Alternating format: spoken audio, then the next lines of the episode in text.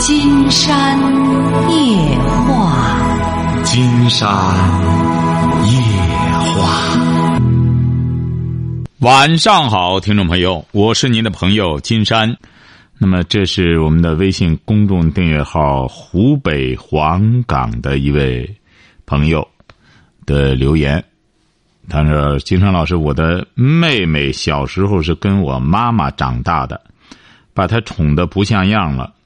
他读很多书，现在在上海上班，一个月也有八千块钱，但是他还不满足，说累呀，钱少了，现在要换工作。”用钱买衣服、买化妆品、玩游、旅游玩我妈妈管不住他，说也不听。我说那都是你惯的。有的人以为对小孩好就是自己吃白菜，给小孩吃好的，自己用手机用八百的给孩子买苹果手机，自己舍不得吃，舍不得穿，给小孩穿名牌。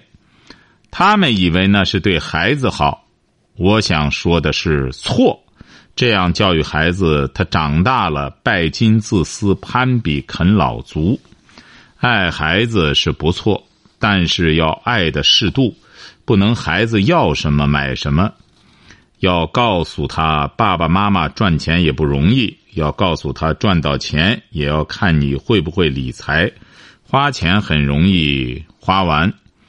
都说起家如同针挑土，败家如同水退潮。你看针挑土有多难呢？败家多快呀！要教他做人的道理。我下次有时间，我把自什么是自尊，什么是自爱，什么是都写来发给你。这位朋友非常热情哈。嗯，谢谢这位湖北的朋友哈。喂，你好，这位朋友。哎，你好。哎，我们聊点什么？哎，请问是金山老师吗？没错。那个，我是沧州的，呃，我今年三十四岁，我是一个大学的老师。嗯。呃，我在大学担任辅导员老师。嗯。呃，带了三四百学生。嗯。然后前两年吧，我爸查出肺癌来了。然后我是家里的老大，我当时查出来以后，就带着我爸，然后去各大医院去做检查。后来在天津总医院做的手术，呃，我当时就是接受不了这个事实，我就觉得，呃，我爸就是是一一辈子都做了好人了，为什么我爸会得这种病？然后这种不幸为什么会到我爸身上？然后所以我就一直接受不了这个事实。呃，但是我就硬撑着把我爸这个化疗啊、放疗都做完了，嗯，但是呃，做完以后我爸恢复的不错，但是我，嗯，不行了，我觉得我心里承受的压力特别大，呃，然后就嗯上嗯就那个惊恐发作了，然后就上那个一开始以为是心脏有问题，然后就在那个医院里，嗯，心内科做了检查。心电心电图啊，然后心脏彩超啊，CTA 啊都做了，做完了以后都没有问题。然后后来又做的胃镜，然后又做的所有的这个检查，然后我就一直担心，一直担心问这些问题，担心我爸的病，担心我如果那个如果我病了，我怎么办？我怎么照顾我的老人？我怎么照顾我的孩子？呃，然后后来大夫说我这好像是神呃心脏神经官能症。然后再一个呢，就是他还说我，嗯，就是有个心理问题，然后说我是惊恐发作，然后其实，呃，这个身体上，气质上没有问题，器官上没有问题。他说我这个病就是自己想出来的病，但是我现在觉得我是一个特别比较乐观的人，我不钻牛角尖儿，但是我现在就是调节不好，而且总是出现这种心胸闷、心慌。呃，然后这个打嗝这种现象，您说我需不需要去那心理医生看看，找个心理医生看看呢？哎呀，你要能够驾驭这种心理的辅导，你就找。你本身呢是大学老师，金山觉得啊，我们现在有些朋友啊，不要动辄就找心理老师。为什么这样讲呢？嗯，能不能驾驭他给你的辅导非常重要。这就好像这个哦学生一样，你比如他该听谁的课，是不是啊？嗯一个大学老师在课堂里非得弄个三岁的孩子来教他大学课程，那指定他会晕、晕头转向的。同样，嗯你比如说一个人他不适合让谁来辅导他，你们本身有些心理医生，他也怀着一、一种人家本身就怀着一种经营的目的，那么你来咨询，我就要收费。嗯。哎，金山有这一种偏执的看法哈，主要主要一旦收费，有的时候有些东西它就会偏差，嗯。哎，特别是这种心理辅导方面的问题。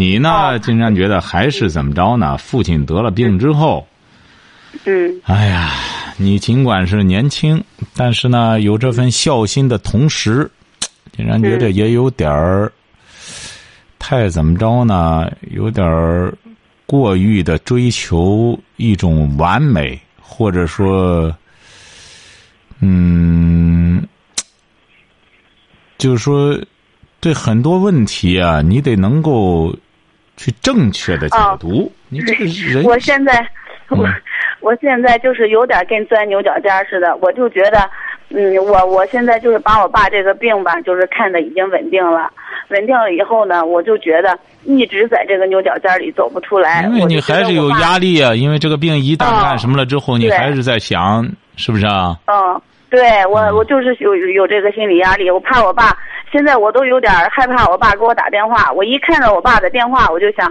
哎呀，我爸是不是又哪儿不舒服？我我要带着他去去医院检查。我现在就是，嗯、觉得就就这个问题，哎，老是走不出来。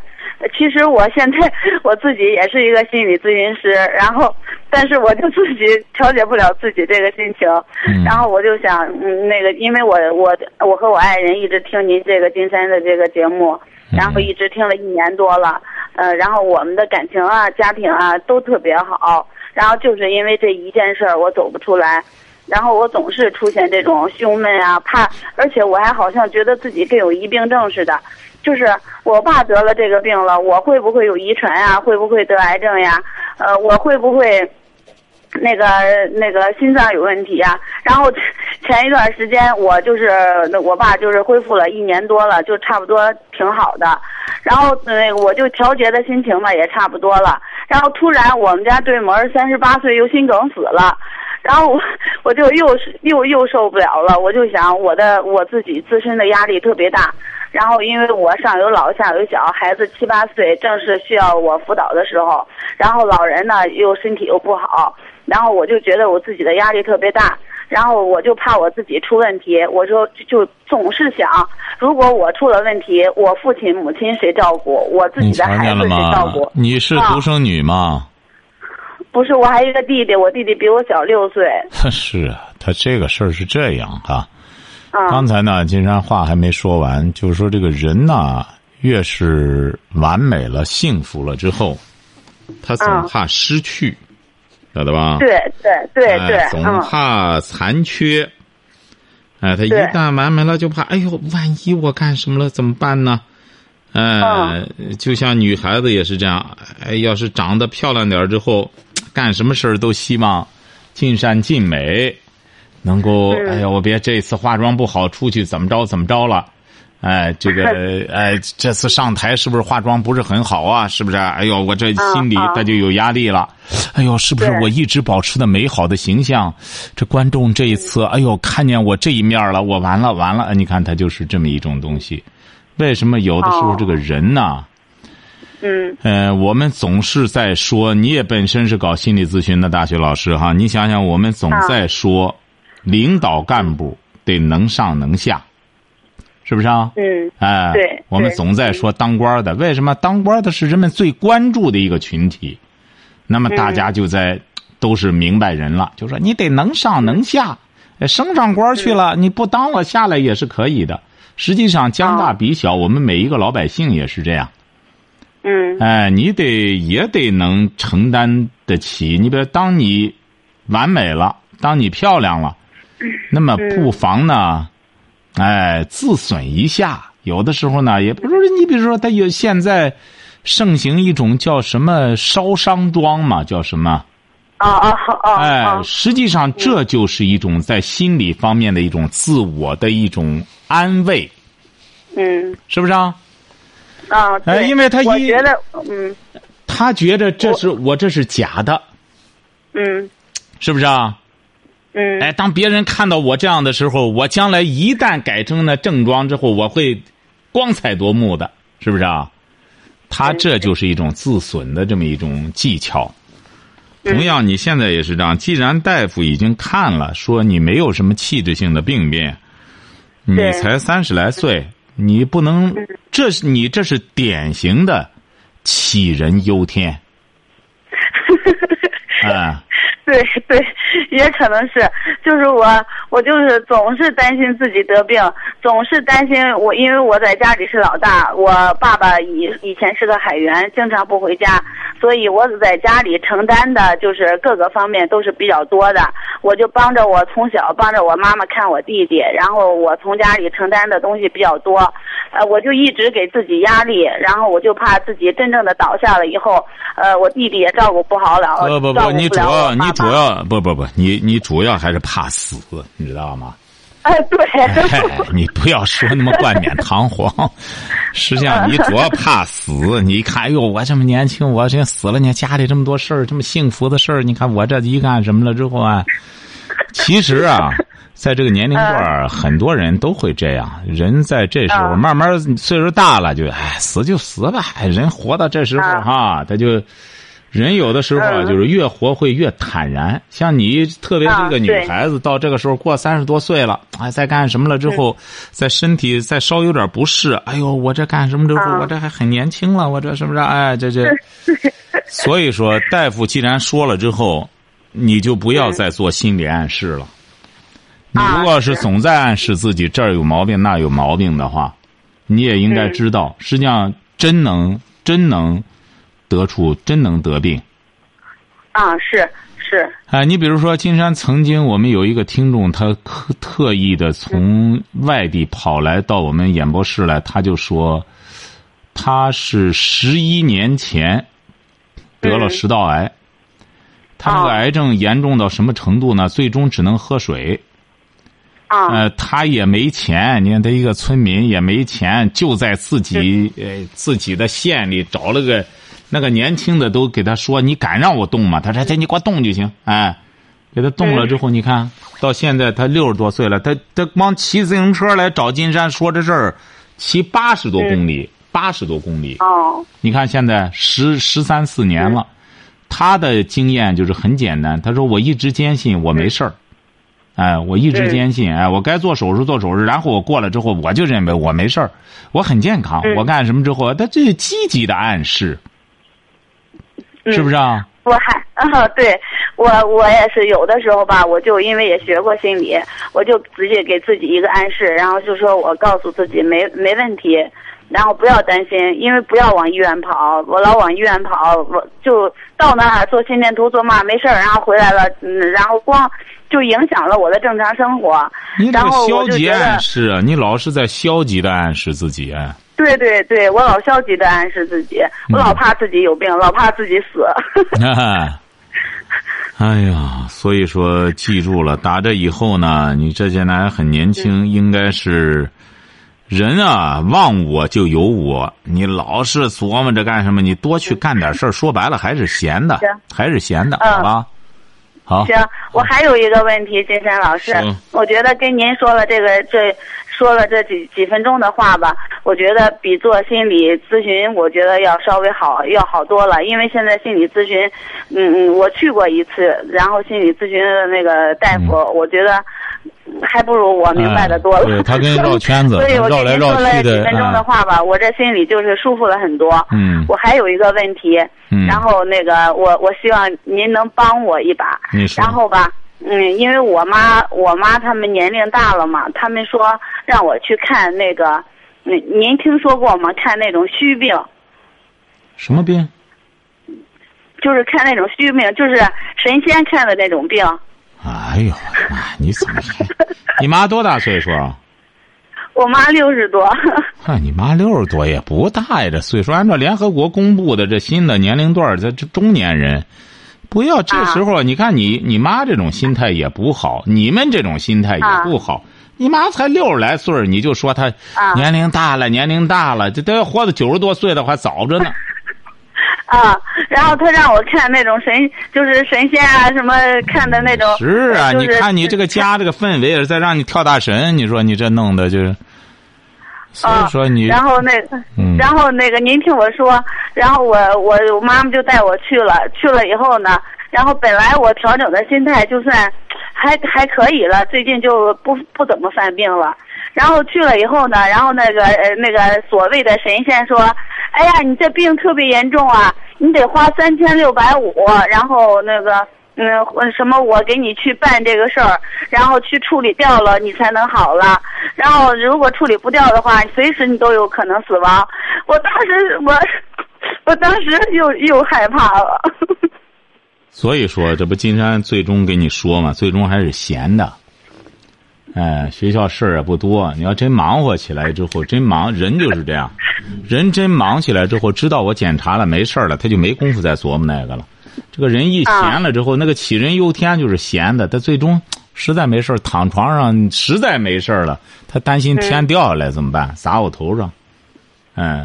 所以说，你现在啊，就得给家里啊，你又一一面说是老大。一面要给家里一种积极的氛围，这个积极的氛围不是整天啊，哎呀，我们现在什么也不愁了，哎，这个什么了之后反而会无事生非，哎，应该是怎么着呢？去做事儿，每一个人都去做事儿，嗯，哎，人人这个人这个动物啊，他就是这样，他没事了以后啊，他他生是非，哎，去做做做事儿，哎，然后做事儿的过程中呢，他会有这一种自我价值的这种释放。心情也就好了，你得往这方面干什么？嗯，行行，那行行，金山老师，好，谢谢您，好的，好，再见。哎，好嘞，谢谢您啊。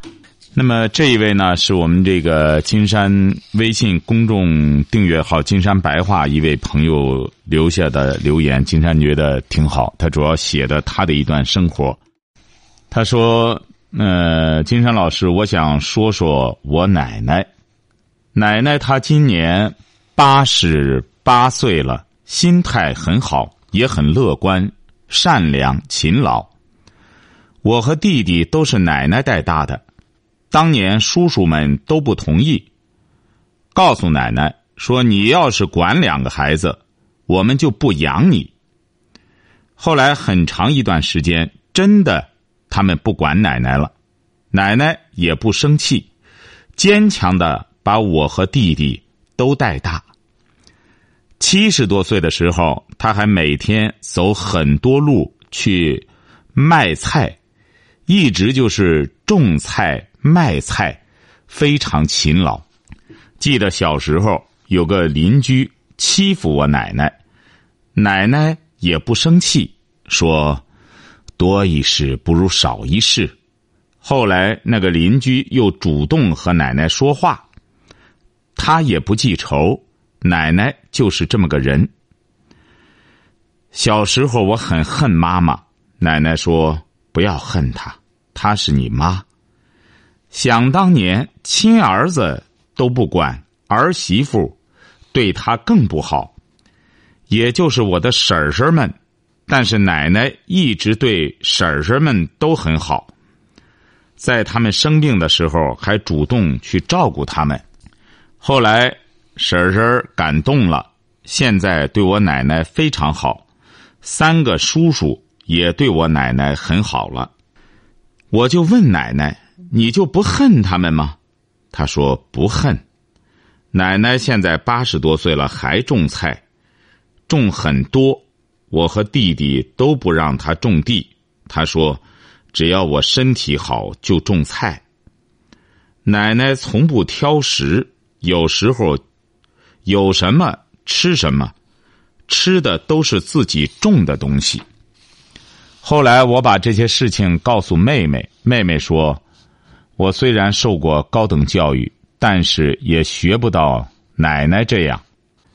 奶奶心态很好，也很幽默，不生气，不发脾气。我想这就是我奶奶长寿的秘诀吧。她不爱和别人吵架，说和气生财。我奶奶经常教育我和弟弟说，人要脚踏实地的做事情，不能做坏事儿。他说，有些朋友可以交，有些朋友不可交。起家如针挑土，败家如水退潮。一个人的心要静，心静的人能做大事。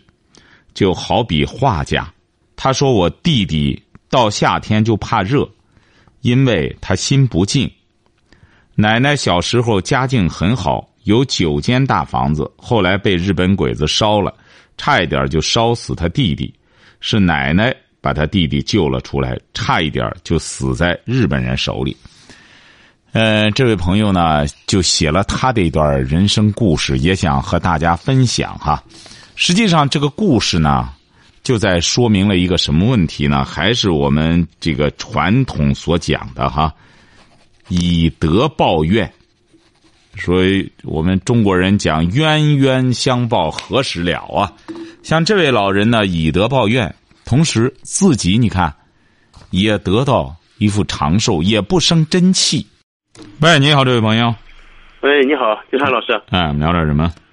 呃，我聊点，我是我是聊城的一个朋友，嗯，我的一个同学，女同学，分两次借了我三万五千块钱，她说，呃，困难，借给她了之后吧，她一直不想给，拖了一年。你你多大了？你多大了？我五十四岁。你这什么时候的同学？这是你这上什么学的时候同学？上初中的时候。初中的同学，你是干嘛的？嗯，我是上班的呗，在公司里。公司上班，公司老板嘛。呃，公司我是副总，我不是嗯嗯一把。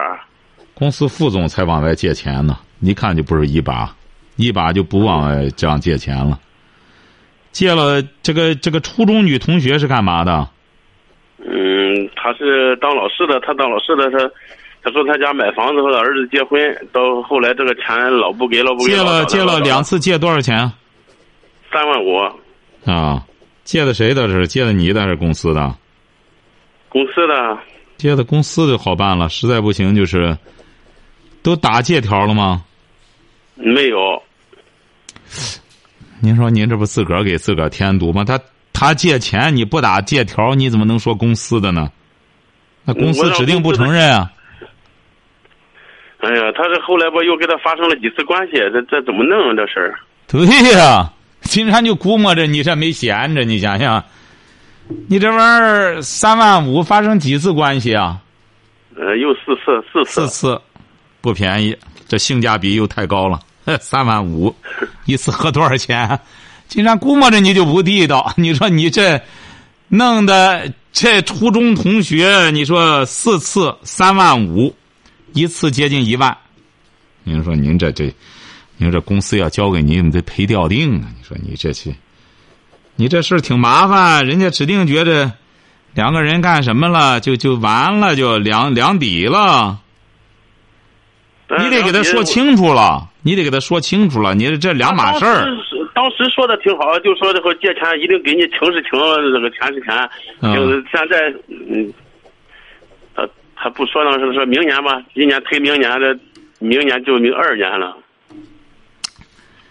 哎呀，金山觉得这个事儿不太好说，怎么讲呢？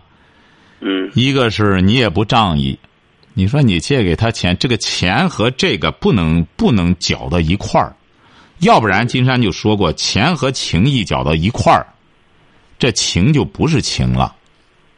这个男女之间就这个男的，你要拿着钱给女的，这女的和你干什么的话，人家绝对就是一个买卖关系了。要这女的爱你欣赏你，她不给你收费，不要钱。他说你这弄的弄哈三万五两次，弄三万五，你还在发生这四次关系，哎，五十四了，你说何必呢？你说你这弄的是不是？又不是别的，这这整不住了。你说也到这时候也基本上是淡定了。哎呀，这种错误啊，这种教训应该接受啊。金山觉得。三万五买个教训也不贵，这个女生给你上了一课。以后这就应该这风月场啊，就得。看来过去你也是一个挺本分的男士吧？应该是。嗯，这这没这次是也是没办法了，上当。不是，是不是不是上当，还是过去就不地道？上当呗，这次。上当怎么讲呢？美人计嘛，这算。那个，那他他说的是。金山觉得也不算美人计，你俩初中同学，他五十四了吧？啊？你俩不是初中同学吗？你五十四，他也五十四了吧？嗯这不一样大的？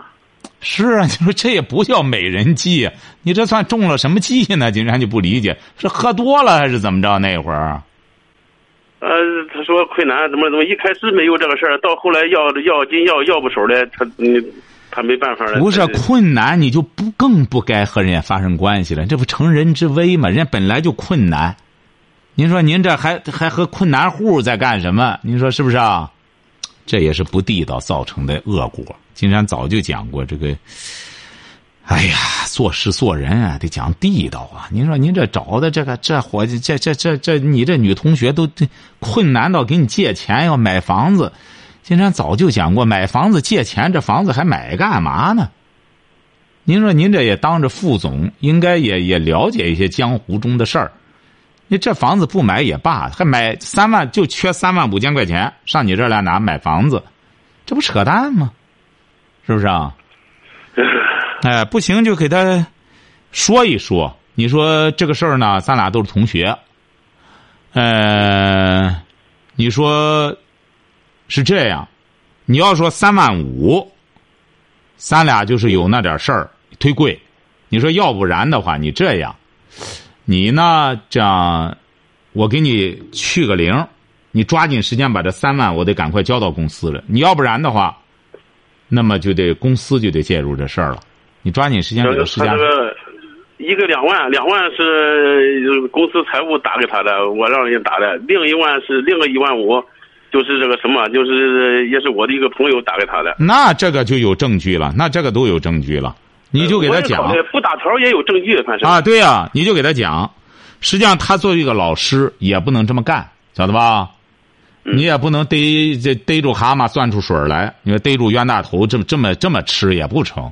你这样也让他学点好，你就明确告诉他，你说你这些呢，公司打都是有有有账可循的。你说现在我给你挡着这个，你要觉着咱大家两个人呢，咱有情有义的把这事办地道了。你把这，你拿三万，那五千，我给你垫上了。你要再不弄，我就不管了，我就不介入了。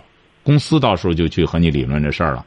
金山估摸着，他有可能他给你这三万，你就干脆给他明确的说开，我不管你别的了，反正你现在要给我三万块钱，给我五千块钱，咱抹平了，那个我拿。嗯，晓得吧？行，谢谢你。哎，你就赶快给他快刀斩乱麻哈。哎，好了。喂，你好，这位朋友。啊，我是那个河北的。啊。哎，我以为孩子高三了，今明年就开始高考了，可能。儿子还是女儿？女儿。你女儿高三。哦。啊，怎么了？不好好学习，关键是。不是他好好不好好学的，反正都高三了。高三呀，基本上都是一个复习的阶段了。啊。哎，他好好学，他现在。这个摸了吗？开始一摸二摸了吗？没有，没到那个份儿呢。他可能是到了明年下个学期吧，也就是明年到三二月份开学以后模拟考试。什么？明年吧，应该是明年。哦，明年上高三哈。今年已经就高三了，他不得，就是九月份就升高三了。哦，他现在能在班里多少名啊？嗯，这回我听他考试考了个。嗯，学校也就是四百多个孩子，他考了十七名，好像是。我的妈！您这当妈的，金山发现您是夸他还是在这说的？不是。您这闺女要再好好学，您说这啊？他就不好好学习，我跟你说，他不好好学的理由啊。他再怎么好啊？您您说您说怎么不好好学？算了。其实是。他那个啥，一见了那个手机，他这就没命的玩女孩啊，没大有事儿。女孩玩呢，她基本上，这个游戏啊，你说女孩要真是玩上瘾的就干什么的话，这女孩就有病。一般这个女孩她玩这个东西，她和男孩子倒腾那些东西不一样。你这个孩子啊，已经是全，相当于就是整个级部四百个人，他考到十七名了。啊，你要他要再好好学啊，金山觉得别人就没法学了。你也知足吧，你你别到时候就是，呃，什么事儿呢？就是给女儿说有个节制。嗯，我想那个，嗯嗯，请教一下金山老师，我该怎么办？我现在就应该别办，您该别管。你不管的结果，就这孩子四百个孩子考十七名，你管的结果，金山估摸着很有可能就会出问题我啥也别说他是吧？啊！啥也别管他是吧？你啥？你不管人家学的挺好的，拳击部四百人考十七名，这这这什么没问题了？你说你这时候管，这不是瞎管吗？你就是多夸他，多夸他。你这时候呢，就说我相信你女儿，你绝对清华北大，这次咱指定没问题了。你这多鼓励，为什么呢？从你孩子这个学习成绩来看的话。他不可能是个网网瘾患者，为什么呢？他有的时候有些孩子拿着那个手机，他是放松一下，他不是玩游戏，而那些网瘾的孩子，他是玩得进去，学不进去，而你这个孩子是学得进去，玩不进去，他属于这一类的，晓得吧？哦，哎，所以说你呢？这种，你女儿你就多以鼓励为主了。你说，哎呦，闺女啊，我觉得下一次有可能比这个还好，怎么着？这样，哎，糊糊弄弄的，慢慢的，经常估摸着你女儿考个一本以上应该没问题的。如果在学校里这个名次这么朝前的话，晓得吧？我还想跟金山老师说，那个有一次他父亲回来了，人家是个智能手机，我就是这一手机能接能接电话，能接打电话，他那个是智能的，他半夜不睡觉，把人家手机充电拔了电，偷着玩了一夜，可把我生气的。我他那个是不是学校里也是不允许拿手机啊？不允许啊！啊，对呀、他就是有可能这个年轻嘛，他轻易不拿，他有可能拿这个智能手机顶上有个游戏，他这样呃放松放松。这个这个，金山觉得算不上网瘾，晓得吧？啊，哎，就是多鼓励就行了哈，挺好，祝贺你哈。啊，你孩子考上什么名牌大学，给金山打个电话我啊。肯定给你打个电话。人家我说那个明年啊，你高考完了，给金山老师打个电话。他说的啥呢？我不但要打电话，我还要到那个济南去看金山老师。哦，很好哎，哎，我说挺好的。